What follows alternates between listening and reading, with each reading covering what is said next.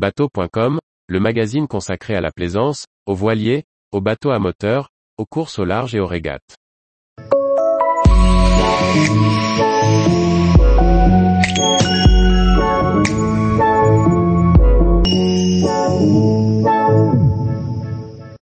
Comment lutter contre la condensation en isolant ses hublots? Par Anne-Sophie Ponson. L'hiver arrive tout comme la condensation dans les bateaux. Comment lutter efficacement contre sa formation au niveau des hublots? Voici un pas à pas pour isoler le pourtour métallique des hublots.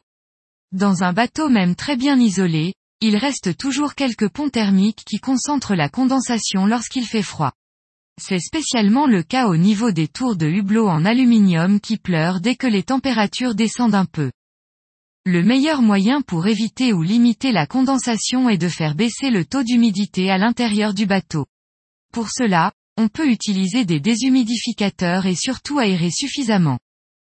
La condensation se forme, notamment, parce que l'air froid supporte une concentration en eau plus faible que l'air chaud. Le fait de chauffer l'air permettra de limiter la condensation tant que le taux d'humidité ne dépassera pas un certain seuil. Il faut donc toujours veiller à bien aérer même lorsqu'on allume le chauffage. Il est cependant difficile, peu écologique et souvent interdit de chauffer son bateau lorsque celui-ci est en hivernage sans personne à bord. Certaines surfaces favorisent la condensation. C'est le cas notamment des surfaces métalliques et vitrées. Les hublots sont donc souvent des champions de la condensation. Le meilleur moyen d'y remédier est le double vitrage. Cependant, L'installation d'un double vitrage dans un bateau n'est pas une mince affaire et ne peut donc pas toujours être réalisée. Il existe toutefois d'autres astuces efficaces et économiques. Personne ne le niera, la condensation dans un bateau est particulièrement désagréable lorsqu'on reçoit des gouttes d'eau gelée sur le crâne, assis sous un hublot. Pour éviter ce phénomène, on peut isoler le pourtour du hublot avec de la mousse isolante autocollante. On vous explique comment faire. Il faut, en premier lieu, nettoyer avec soin les moisissures qui se développent sous l'effet de la condensation.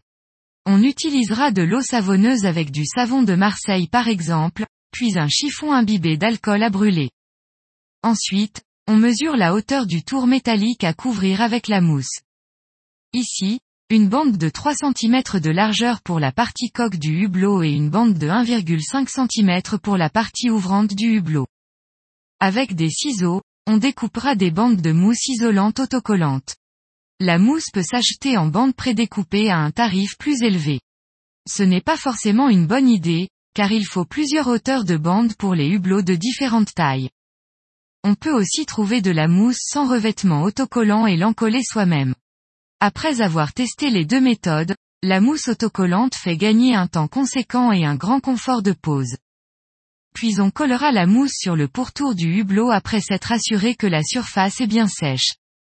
Cette solution, rapide et économique, permet de lutter efficacement contre la condensation au niveau des hublots. Cependant, elle ne lutte pas contre la cause de la condensation, l'humidité dans l'air, et son défaut est de réduire légèrement la luminosité des hublots. La mousse, en elle-même, adhère bien, mais reste assez fragile au frottement. Il convient donc de la manipuler avec précaution et de ne plus y toucher une fois posée. Comme tous les adhésifs, le retrait de la mousse laisse des traces de colle qu'il faudra soigneusement nettoyer le cas échéant. Tous les jours, retrouvez l'actualité nautique sur le site bateau.com. Et n'oubliez pas de laisser 5 étoiles sur votre logiciel de podcast.